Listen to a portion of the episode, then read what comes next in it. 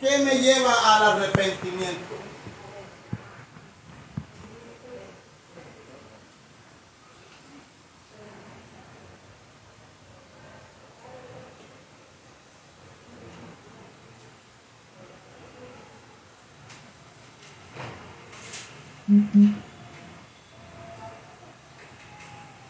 ¿Qué me lleva al arrepentimiento? Eh, vamos a mirar el primer punto que me lleva al arrepentimiento. Y ese primer punto de lo que me lleva al arrepentimiento es A. Palabra de confrontación.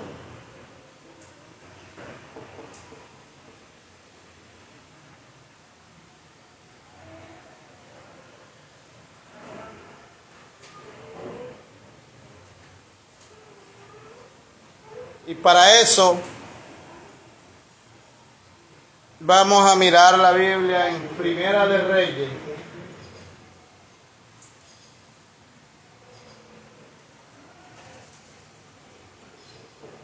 Veintiuno, veintisiete. Y vamos a leer ahí.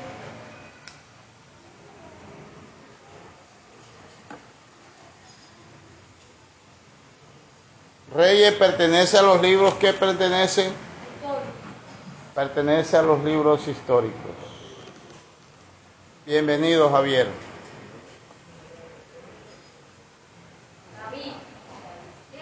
Javier David. David Javier.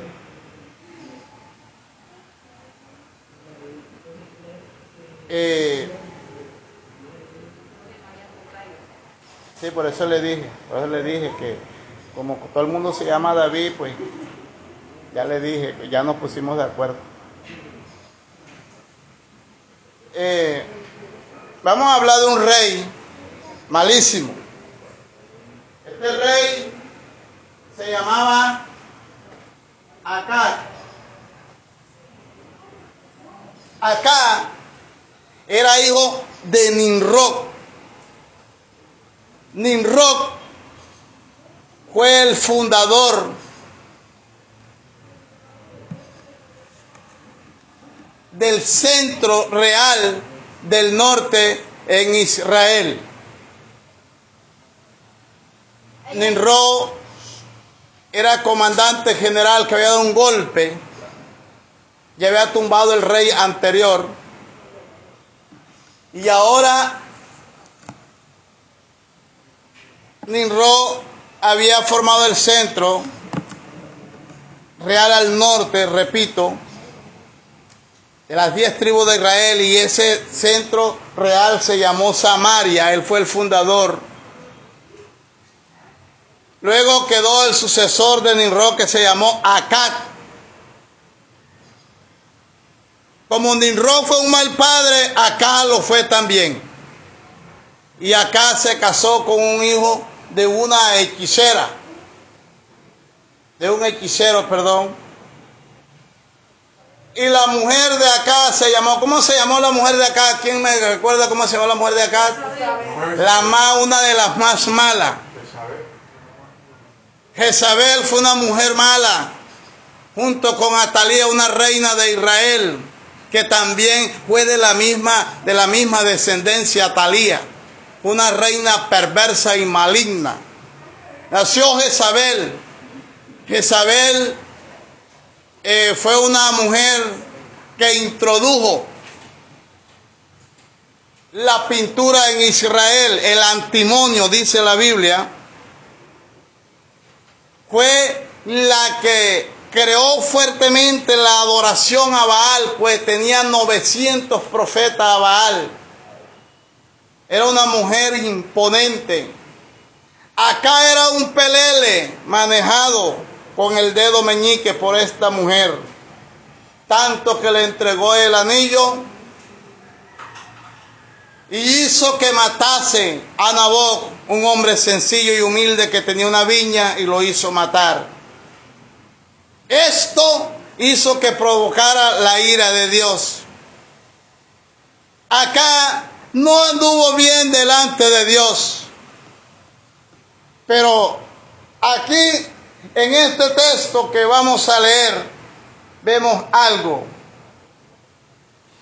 que hizo que reflexionara acá.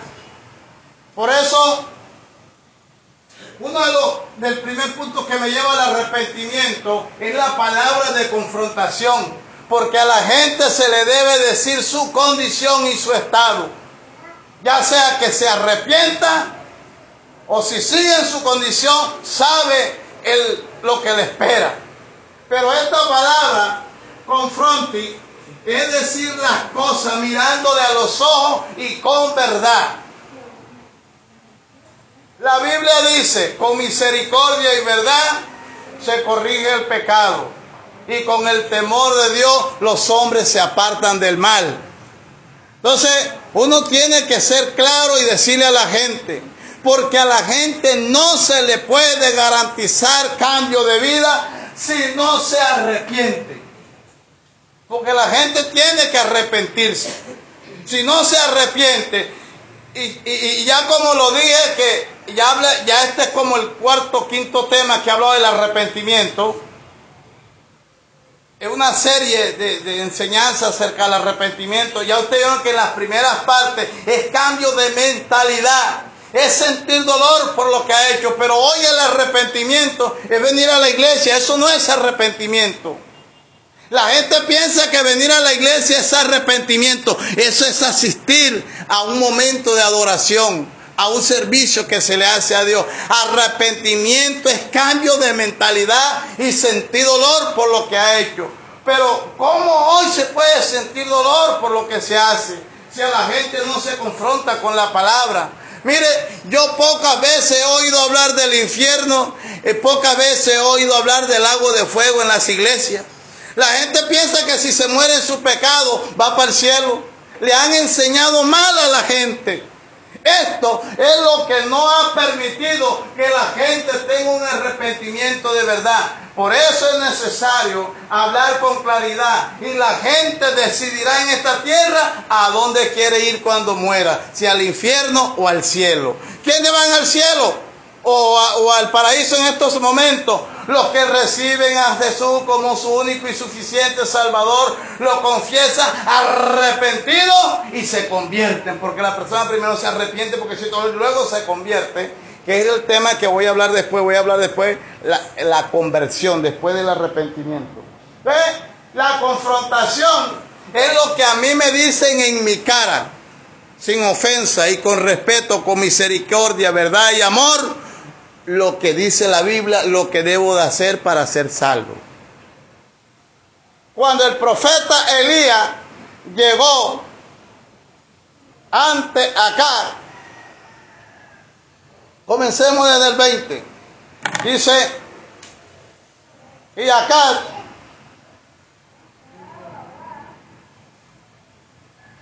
Gloria al Señor. Es el 27 que ha dicho, ¿verdad? Bueno, pero vamos a leer desde el 20 para que usted vea eh, eh, este encuentro maravilloso que hay aquí. Y el saludo es despectivo de cómo era acá. Acá era terrible. Y acá dijo Elías, ¿me has hallado, enemigo mío? Él respondió, te he encontrado porque te ha vendido a hacer lo malo delante de Jehová. He aquí yo traigo mal sobre ti y barreré tu posteridad y destruiré hasta el último varón de la casa de acá, tanto el siervo como el libre en Israel. Y pondré tu casa como la casa de Jeroboam, hijo de Nabat, y como la casa de Basa, hijo de Ahía. Por la rebelión con la que me provocaste a ira y con que has hecho pecar a Israel. De Jezabel también ha hablado Jehová diciendo, los perros comerán a Jezabel en el monte de Jezreel. Dice, el, el que de acá fuere muerto en la ciudad, los perros lo comerán. Y el que fuere muerto en el campo, lo comerán las aves del cielo. A la verdad ninguno fue como acá, que se vendió a hacer lo malo ante los ojos de Jehová porque la belleza de Jezabel, su mujer, lo incitaba. Él fue en gran manera abominable, caminando en pos de los ídolos, conforme a todo lo que hicieron los amorreos, los cuales lanzó Jehová delante de los hijos de Israel. Y sucedió que cuando acá oyó estas palabras, rasgó sus vestidos y puso silicio sobre su carne, ayunó y durmió y anduvo, y durmió en silicio y anduvo humillado. Entonces la palabra de Jehová vino a Elías Tisbita diciendo, ¿no has visto acá cómo se ha humillado delante de mí? Por tanto, por cuanto se ha humillado delante de mí, no traeré el mal en sus días. En los días de sus hijos, de su hijo, traeré el mal sobre su casa. Si ve esta palabra,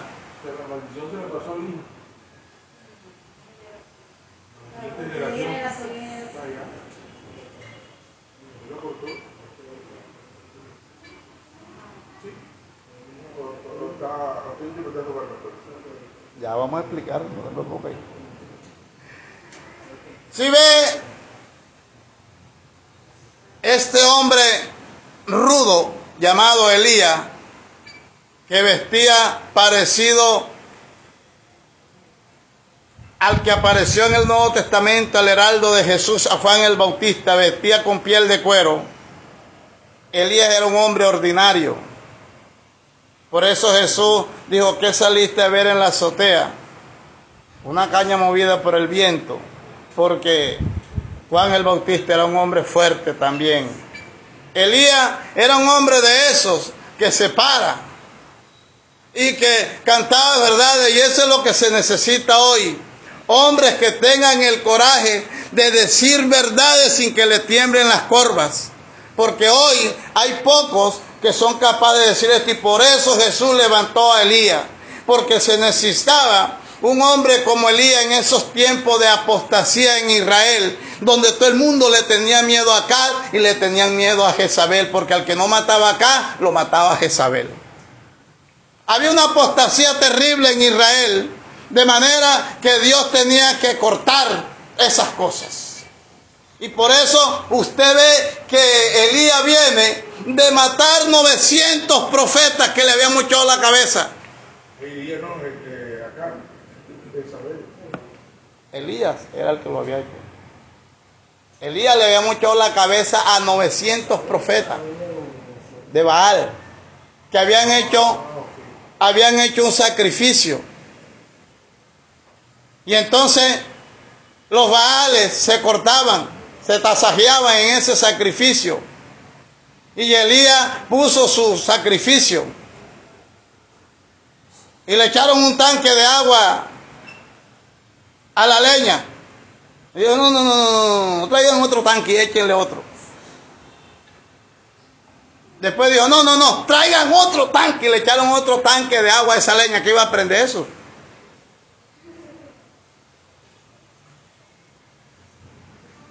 Y dice la Biblia que Elías clamó desde el cielo. Y el fuego cayó. Y el fuego consumió el sacrificio, la leña y lamió el agua. Y todo el mundo enseguida alabó a Dios, porque Dios primero tiene que mostrar su poder, porque la gente muchas veces cuando está en estado de apostasía, Dios en su misericordia, escúcheme bien esta expresión, Dios en su misericordia le hace cosas que no tiene por qué hacerlo para que la gente se vuelva a Él. Porque la gente dice, yo me vuelvo a Dios, pero si Dios me sana, que estoy coja. Yo, yo me vuelvo a Dios, pero si me cura de esto, no, no voy a la iglesia. Dios no necesita de nosotros, nosotros somos los que necesitamos de Él. Entonces nos damos cuenta que Israel estaba totalmente en apostasía. Pero que este, cuando, cuando vino este asunto, Dios tuvo que hacer que Elías mostrara a través del poder de Dios esto.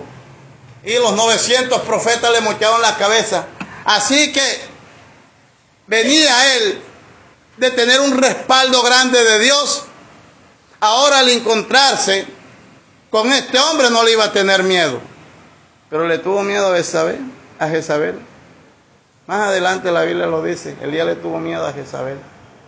Pero En esta escena, cuando Elías confronta a Acab, dice la Biblia, he aquí, yo traigo mal sobre ti.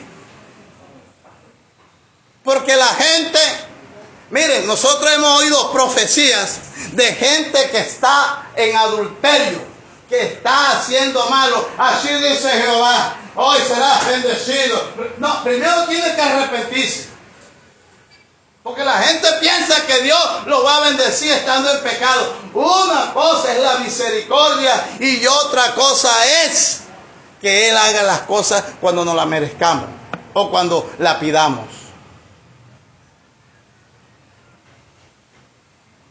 Entonces Dios aquí levanta a Elías y le da toda esta palabra. Traigo mal sobre ti y barreré tu posteridad. Destruiré hasta el último varón de la casa de acá como tan, tanto al siervo como al libre en Israel. Y eso fue impresionante. Lo que vino después, ay no, no es triste esta historia. Triste la historia de acá. Todos sus hijos mueren. 70 muchachos, 70 hombres varones, 70. Dios levanta a un hombre que se llama Jehú, un rey de Israel que nada más se levantó, que fue ungido con, con aceite de redoma y únicamente fue levantado fue para matar a los hijos del rey acá. Le mochó la cabeza a 70 muchachos, 70 príncipes, hijo de acá, le fue mochado la cabeza más adelante. Pero, ¿qué pasa con este hombre? Dice que todas estas palabras Dice la Biblia que sucedió que cuando las oyó, y aquí viene esta palabra. Ahí viene esa. Dice, resulta que cuando él oyó, sucedió que cuando acá oyó estas palabras, rasgó su vestido. Esto es señal de dolor. Esto es señal de arrepentimiento. En los tiempos de Israel, cuando alguien hacía así y rasgaba su camisa, era una señal de arrepentimiento de verdad. Acá rasgó su vestido y puso silicio. Eso es señal de dolor también. El silicio, ya ustedes saben que es el silicio, ya todos lo saben. Yo, yo, yo creo que quien no lo sabe, quien no lo sabe para decirlo, ya todos lo saben que es el silicio. José no lo sabe. Ñañe, pero dile a José que es el silicio. ¿Tú no sabes qué es el silicio? No. ¿Alguien más sabe qué es el silicio? Bueno, de los niños, ¿quién sabe qué es el silicio? De los adultos, ¿quién sabe qué es el silicio? Esteban, pedirle a José qué es el silicio. El- bueno, yo en el momento sé que, es, sé que es un mineral, sé que como que en la actualidad se utiliza para eh, eh, fabricar componentes electrónicos. Todos nuestros celulares son a base de Ah. silicio. Todas las partes electrónicas, las partes eléctricas. Eso. Ya, en la antigüedad hemos entendido que se echaba en el cuerpo y él producía como que una rasquilla, no sé qué pastillo producía en el cuerpo. ¿Alguien más que me pueda dar otro aporte del silicio? Es como, era como un manto de, de, de por sombra, un saco, un- algo grueso que picaba. Y se Eh. tapaba con eso. Era como un saco que picaba mucho, porque era demasiado. José, ¿ya oíste? Espero que se te grabe. Aquí, de, de este cerro, y de este cerro sale silicio. Sí, entonces el silicio es un químico, algo que se ponía en un toldillo y ese toldillo arropaba a la persona y eso producía una pequeña como la pelusa del cadillo. Entonces la persona era, eh, eh, ayunaba, ayunaba y también eh, recibía. Entonces vemos nosotros que puso silicio sobre su carne, ayunó y durmió en silicio. O sea, esto fue un arrepentimiento de verdad. Dice, y durmió en silicio. Eh, eh, Era, o sea, le dolió. O sea, eh, esto es lo que verdad lleva al arrepentimiento. Y durmió en silicio. Y usted sabe que dormía en silicio. Después de eso se metían en la ceniza. Se metían en la ceniza y la ceniza lo pelaba. Y aparte de eso se quitaban las ropas del rey, las ropas reales y se vestían harapos viejos, no se ponían ropas elegantes. Entonces, ahí, fíjense lo que llevó la palabra de confrontación de Elías, que fue capaz de decir lo que le venía. Porque a, veces nosotros pensamos que si le decimos a alguien algo, el pecado lo que trae ruina y pobreza.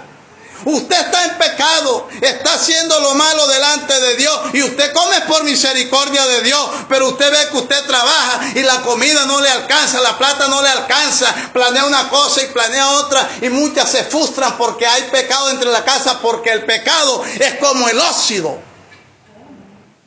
Entonces, la gente no, muchas veces no se, no se le dice esto. Si usted patrocina pecado en su casa, no espere que haya bendición dentro de tu casa.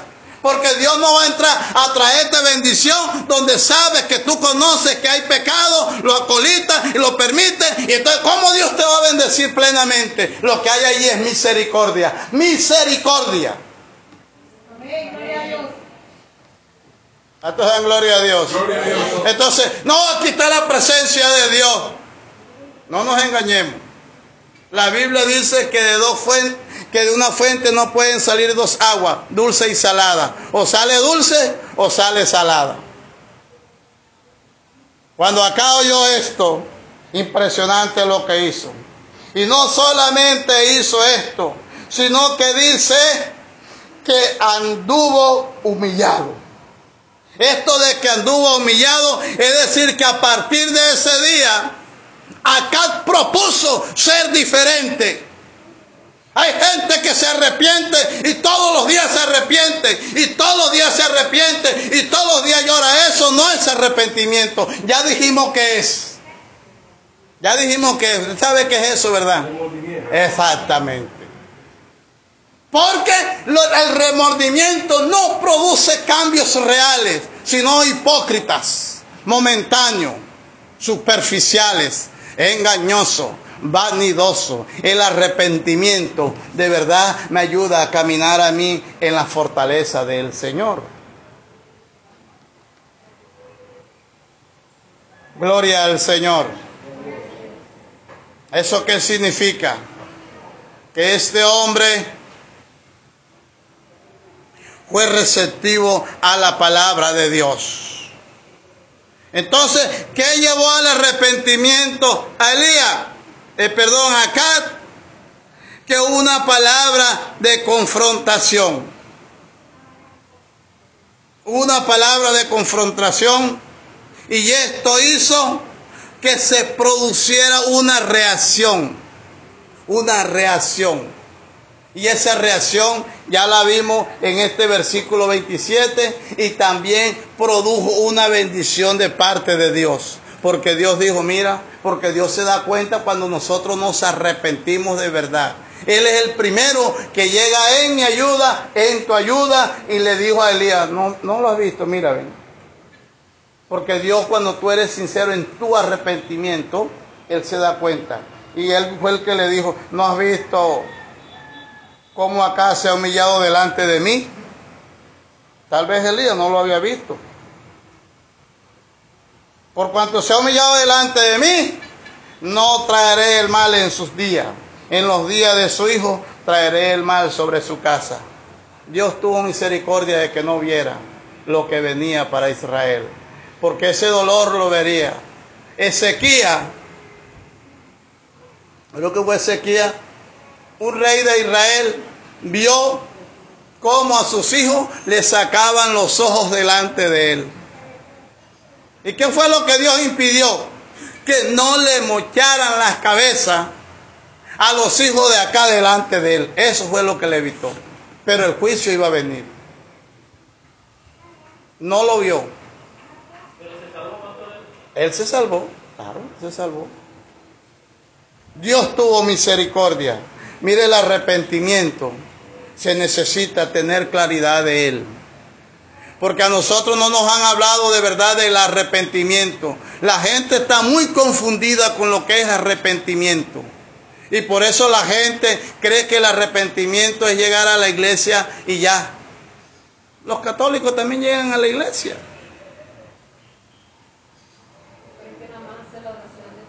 Y otros piensan que es hacer la oración de fe y ya. No, es un cambio total. Ellos saben bastante, pastor. Ellos le pueden explicar a uno si es cristiano. Sí, señor. Otro.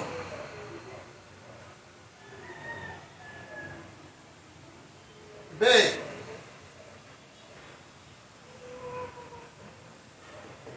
Escuchar y buscar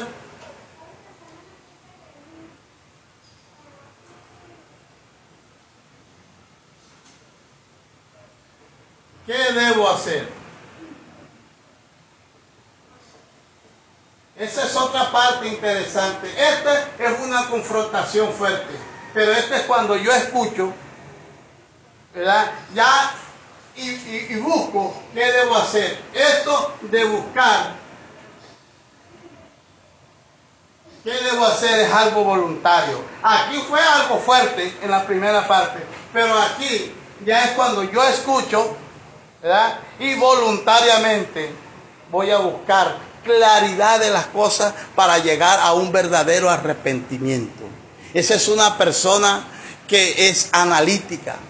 Como una vez alguien me dijo a mí, me dijo, pastor, ¿sabe por qué yo me busqué de Dios? ¿Sabe por qué yo busqué de Dios? Aunque uno sabe que uno no busca de Él, sino que Él pone el querer como el hacer por su buena voluntad. A mí me ocurrió eso porque yo me pregunté, si yo me muero, ¿a dónde irá para mi alma? Me, me pierdo. Entonces él fue y comenzó a asistir a la iglesia, a buscar. Entonces hubieron los cultos y comenzó a buscar y ahí fue donde comenzó a escuchar y a buscar qué debía de hacer. Y hoy en día ya es pastor. Entonces, ¿qué debía hacer? Y esa es otra parte importante. ¿Qué me lleva a mí al arrepentimiento? Porque hay gente que escucha y no hace esto. No busca qué debe de hacer, no, escucha y ya y se queda ahí. Por eso Jesús dijo, alguien le dio a Jesús, bienaventurado los senos que mamaste y los vientres que, el vientre que te trajo al mundo. Y dijo, más bienaventurados son los que escuchan, los que oyen la palabra y la guardan. Porque hay gente que escucha la palabra pero no la guarda. Y de esta gente que escucha hay bastante. Pero de, que, de los que busquen soluciones para salvarse, muy pocos. Quien escuche es la mayoría. La mayoría le gusta escuchar.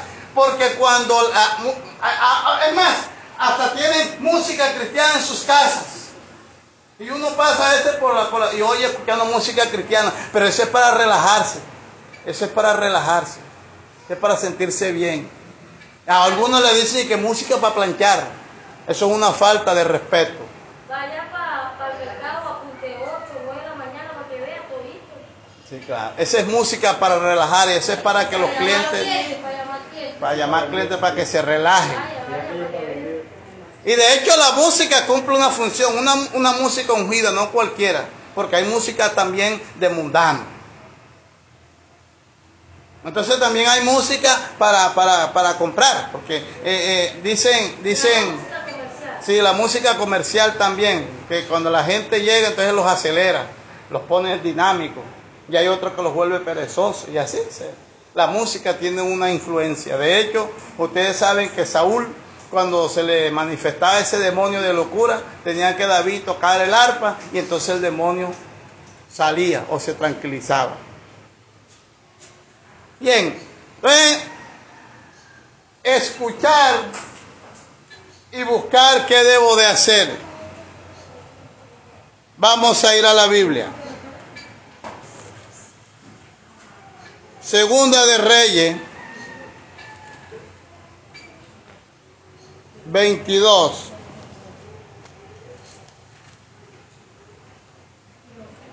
Segunda de Reyes 22, 11 y 19.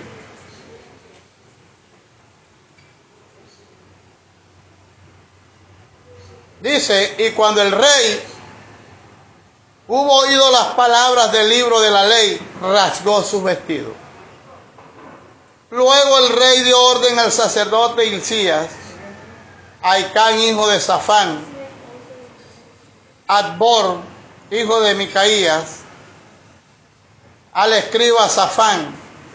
Y a Saías, siervo del rey, diciendo, id y preguntad a Jehová por mí y por el pueblo y por toda Judá, acerca de las palabras de este libro que se ha hallado. Porque grande es la ira de Jehová que se ha encendido contra nosotros. Por cuanto nuestros padres no escucharon las palabras de este libro para hacer conforme a todo lo que nos fue escrito.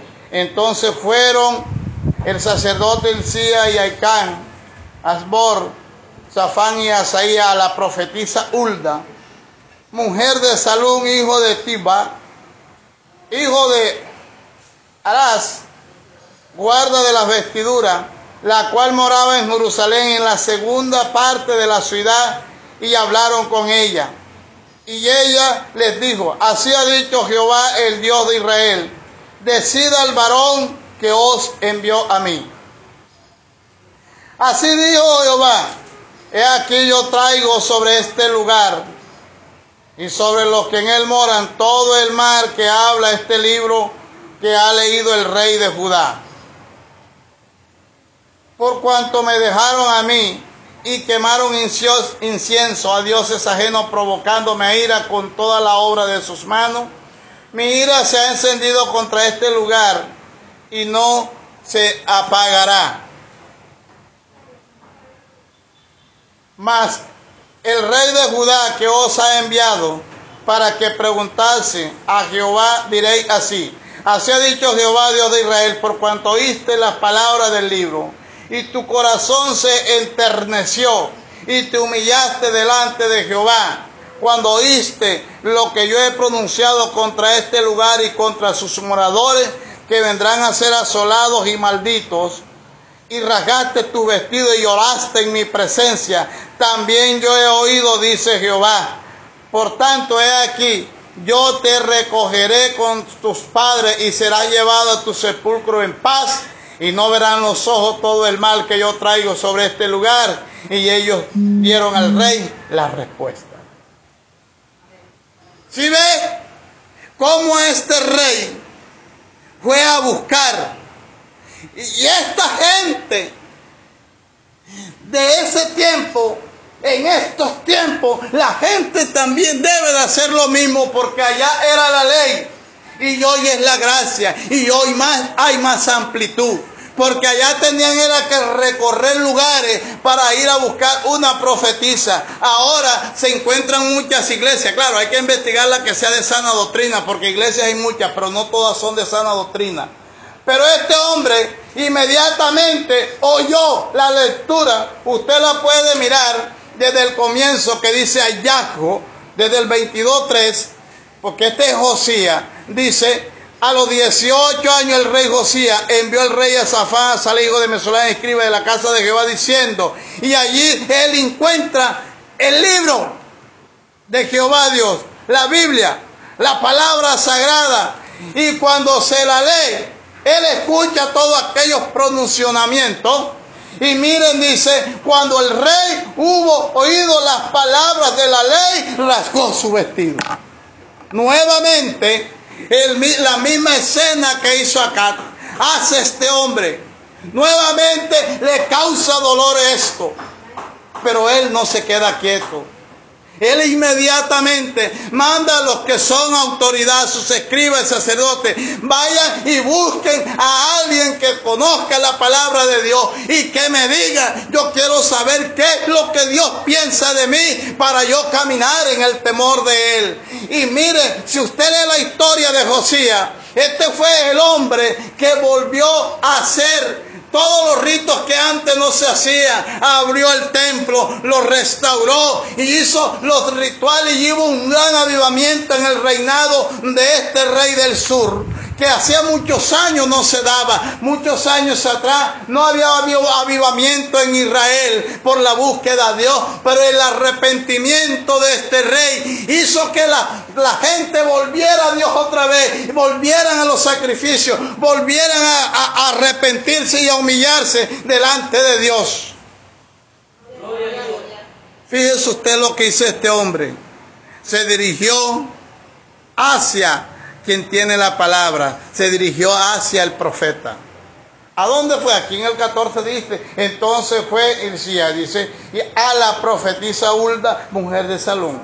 Fueron a Hulda, una mujer profetisa, y allí ella les dio la palabra. Esta mujer profetisa les habló. Pero también nos damos cuenta que la humildad de este hombre produjo ese gran avivamiento que ya les acabo de decir. En el 36, creo que en el 36 vamos a mirar para ver si es así.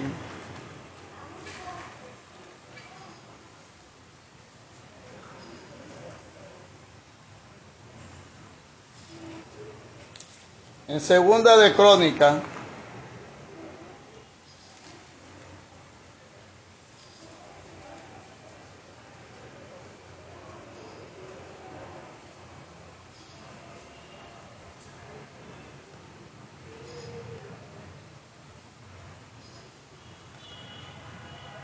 En segunda de Crónica dice, segunda de Crónica 36, 16.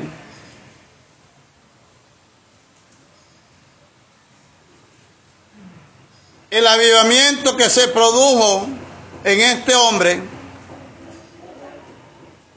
retardó 16. Retardó, pero no impidió que ocurriera. Mire lo que pasa ahí. En el 36, 16, ¿qué dice?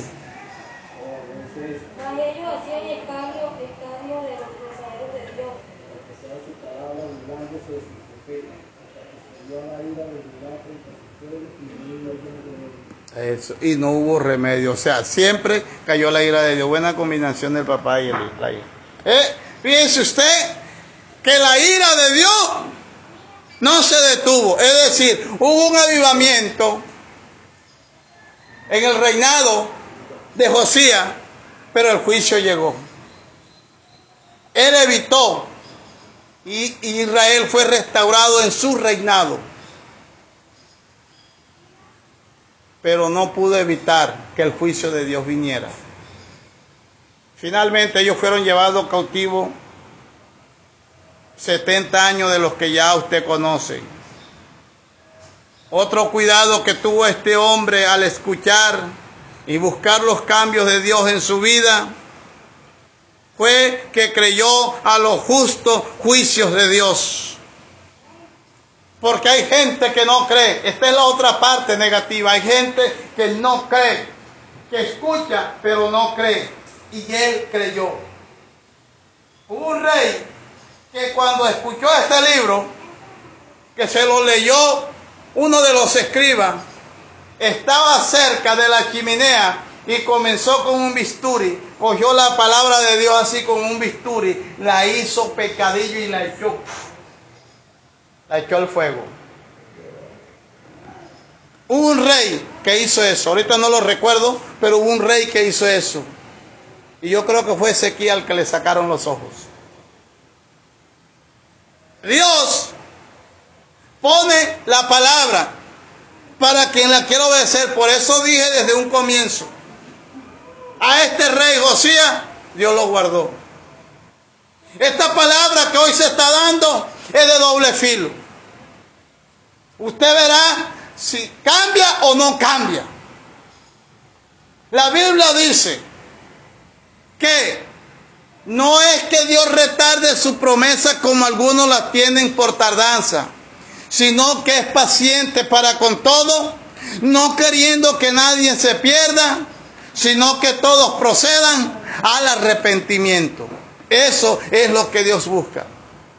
Profesan conocer a Dios, pero con sus hechos lo niegan. Ese es lo que Dios quiere, que nosotros cambiemos de vida. Que nuestro conocimiento en el Señor tenga compaginación con mi fruto y con mi comportamiento. Otro que me lleva al arrepentimiento. Otro acto que me lleva al arrepentimiento.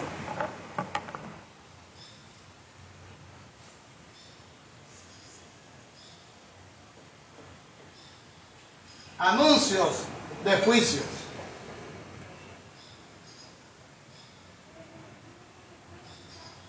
Anuncio de juicios. Estamos viendo el punto que me lleva al arrepentimiento.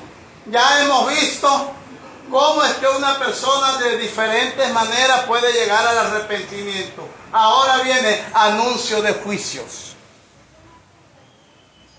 Jonás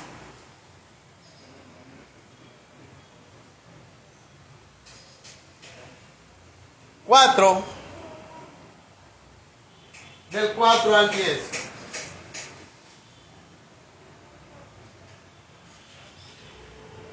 Eh, perdón, 3.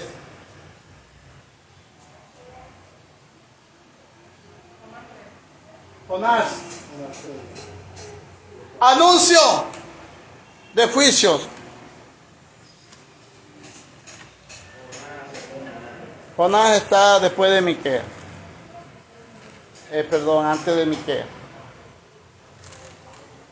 Jonás.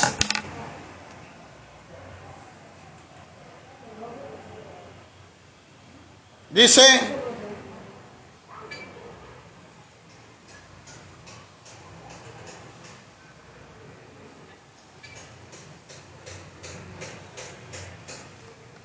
comenzó Jonás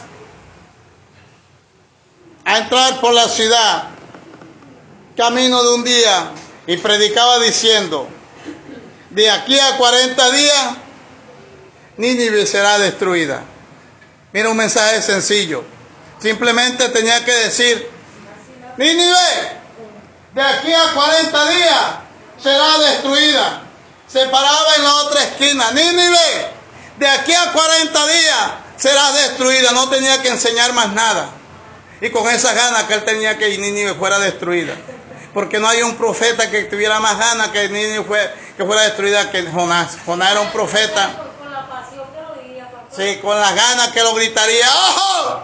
Que viene el juicio para Nínive en 40 días, ni uno más. Y alegre.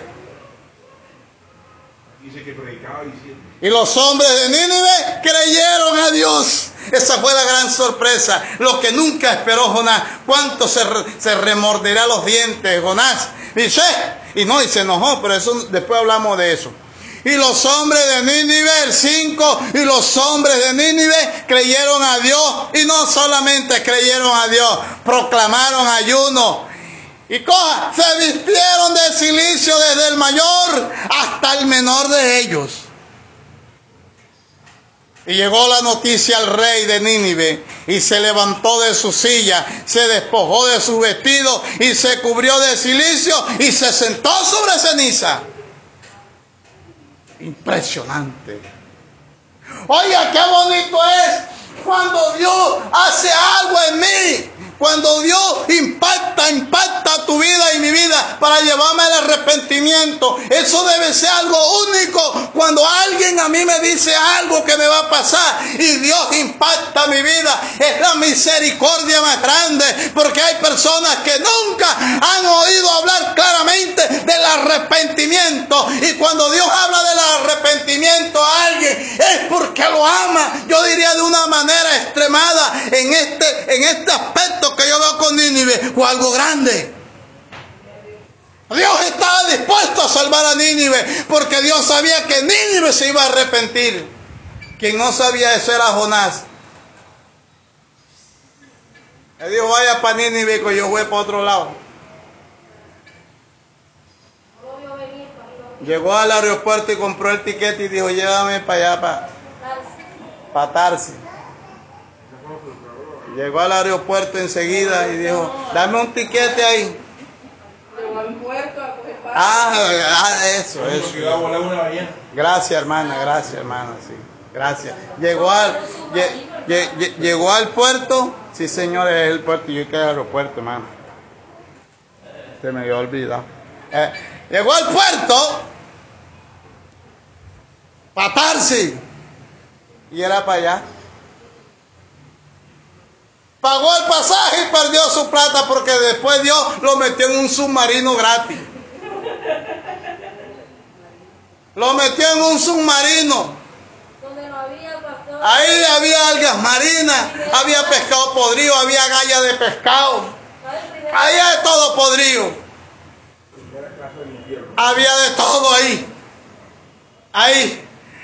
Así como metió en el chiquero al hijo pródigo, metió en el chiquero a Jonás. Porque al que es terco lo tiene que meter Dios en el chiquero. Y tiene que hacer lo que Dios diga. Y ahora, mejor dicho, en ese submarino, ¿para dónde cogía ahí? Iba en primera clase y silla únicamente para él, no había más espacio. VIP no había más espacio, rumbo. Entonces a las playas de Nínive, allá lindo salió.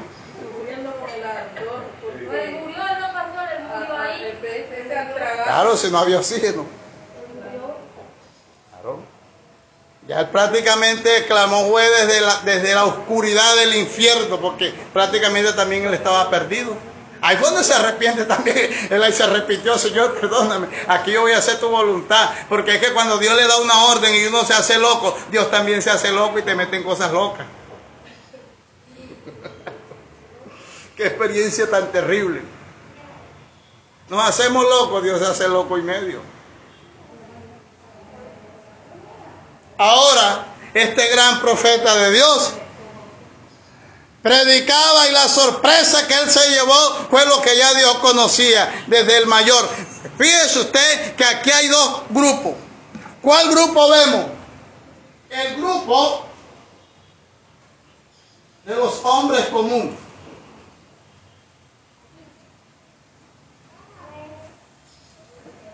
Es decir, que la gente de la calle apenas.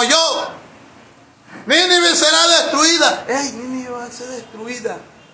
De una vez todos desde la calle oyeron. Radio Bemba, Jonás, de una vez. Vamos a convertirnos, vamos a hacer ayuno. Y cuando al rey también llegó la noticia, Radio Bemba, Jonás, enseguida se tira de la silla a tierra de una vez también. De una vez se tira de la silla. Esto es impresionante lo que aquí ocurre. Los ciudadanos, aquellos hombres del común, inmediatamente, porque vio usted, mire que los hombres de Nínive creyeron a Dios y proclamaron ayuno y se vistieron de silicio, desde el mayor hasta el menor. Ahí todo el mundo se humilló. ¡Qué hermosura hay Nínive! Oiga, qué ejemplo tan tremendo esta gente apenas yo. Por eso es que es bueno a la gente decirle su condición. Por eso es que hay que predicarle a la gente que debe arrepentirse. Hay que decirle a la gente que el Evangelio no es solamente la solución de un cambio para la salvación, sino que el primer paso es el arrepentimiento. Esta gente, de una vez, desde el mayor hasta el menor, creyeron al mensaje de Jonás. Qué bonito eso. Creyeron el mensaje de Jonás. ¿Cuántas veces Dios, he aquí yo estoy a la puerta y toco?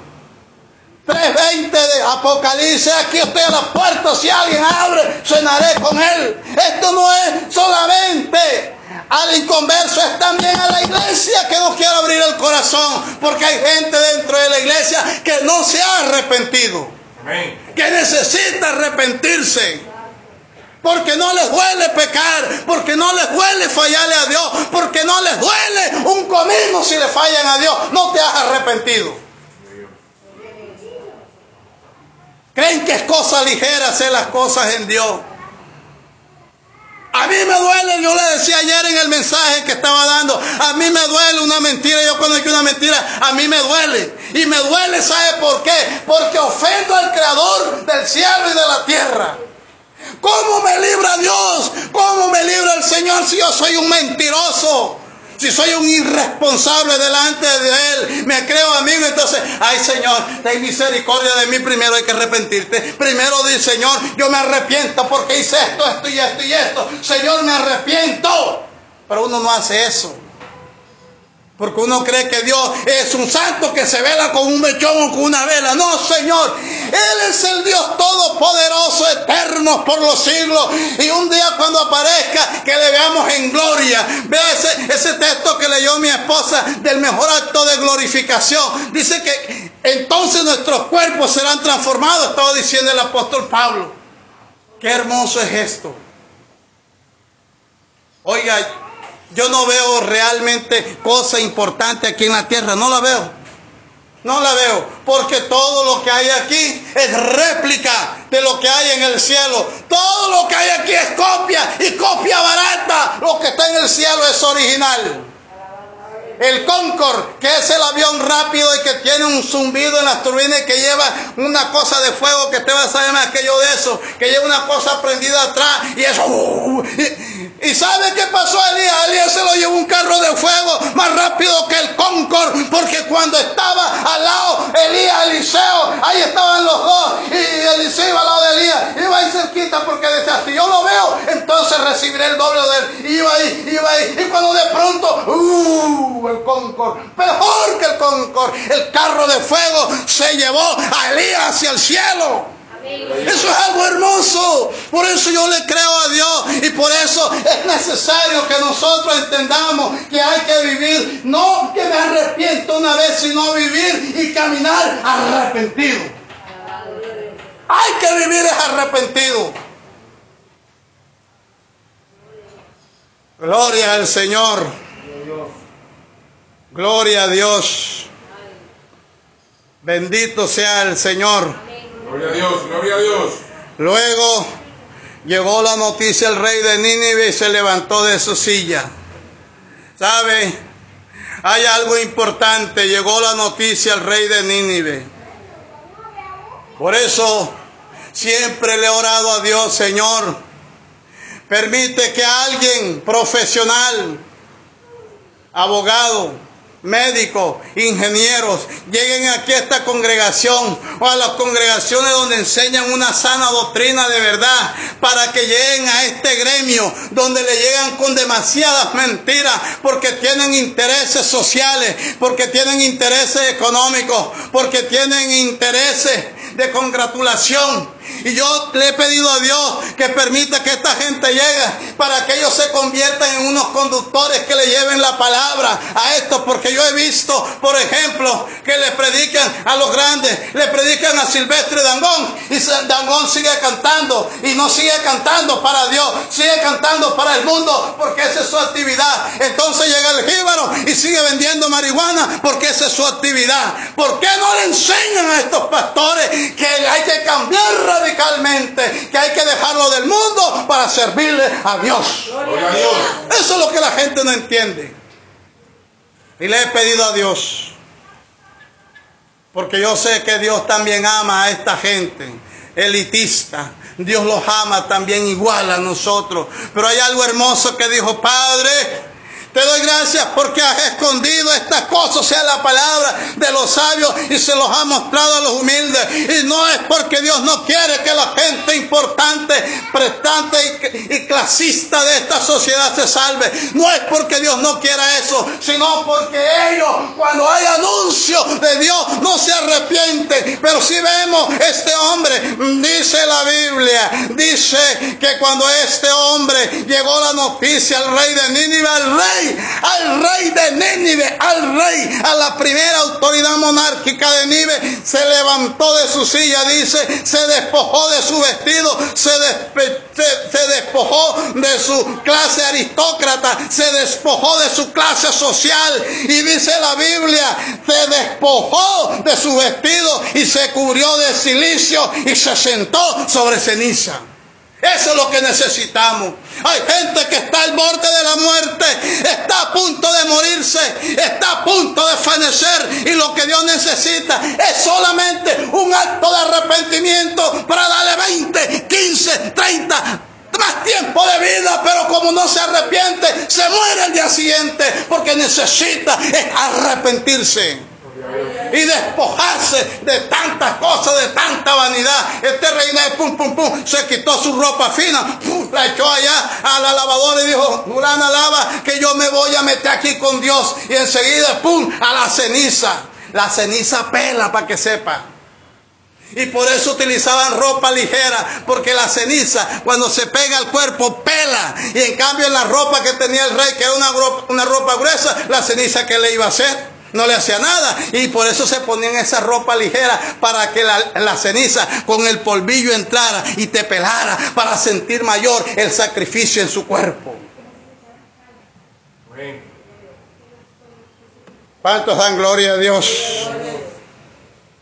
¿Por qué viene el arrepentimiento de los hombres de Nínive y del rey? Porque hubo una palabra. Dentro de 40 días, Nínive será destruida. Gloria al Señor. Pero no conforme el rey como máxima autoridad dio una orden perentoria, el rey, el rey, la máxima autoridad, se levantó, la máxima autoridad del país de Nínive, y dijo, cúbranse de silicio hombres y animales, y clamen a Dios, como dijo en el 8, en el 3.8, y clamen a Dios no con la lengua, porque hay gente que llega a la iglesia y no dice aleluya, no dice gloria a Dios, gritan es en sus casas. Pero aquí dice, y clamen a Dios fuertemente y conviértase cada uno de su mal camino y de la rapiña que hay en sus manos. Mira este rey predicando, no solamente predicaba Jonás, sino que ahora el rey dio un edicto emplazatorio y dijo públicamente, arrepentámonos de la rapiña, que rapiña, una ave que arrastra todo, que migaja todo, eso significa maldad. Dijo, ahora arrepintámonos de todas esas cosas.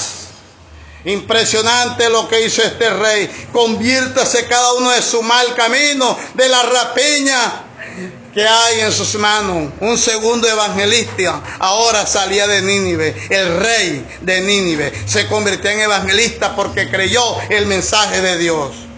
Dice el 9, este hombre estaba convertido. ¿Quién sabe? si se volverá y se arrepentirá Dios y se apartará del ardor de su ira y no pereceremos.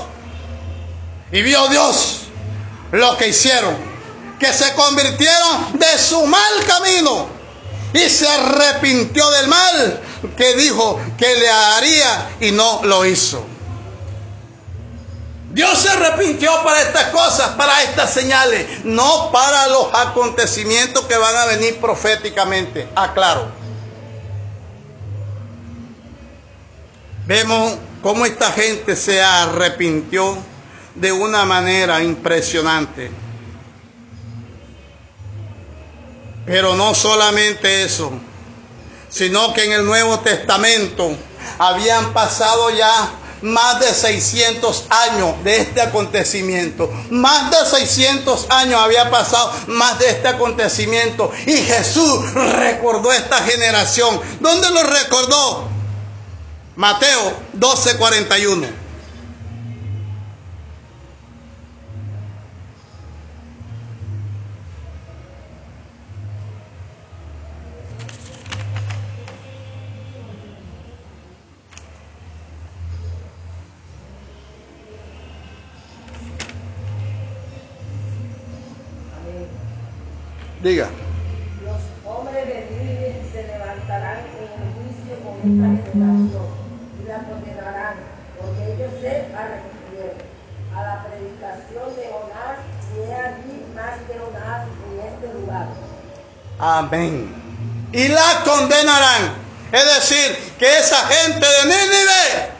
Usted y yo la vamos a ver en el paraíso en el paraíso, en el paraíso está el rey que se bajó de la silla. Ese hombre nosotros lo vamos a ver. Los que estemos en el paraíso. Vayamos al paraíso. La iglesia arrebatada va a ver la generación. Y Nínive será testigo de los que serán juiciados de esa generación, de ese rey que se tiró de la silla. Amén. En la próxima voy a, a, tratar el punto D para hablar el trato de Dios. Voy a hablar en la próxima del trato de Dios. O sea, ¿qué me lleva al arrepentimiento? Del trato de Dios a una persona neutral, a un, a un descarriado, una persona que está descarriada. Voy a tratar ese punto para el próximo, la próxima clase. Trataré ese punto para hablar acerca del hijo pródigo y de algunas escenas que rodean este acontecimiento.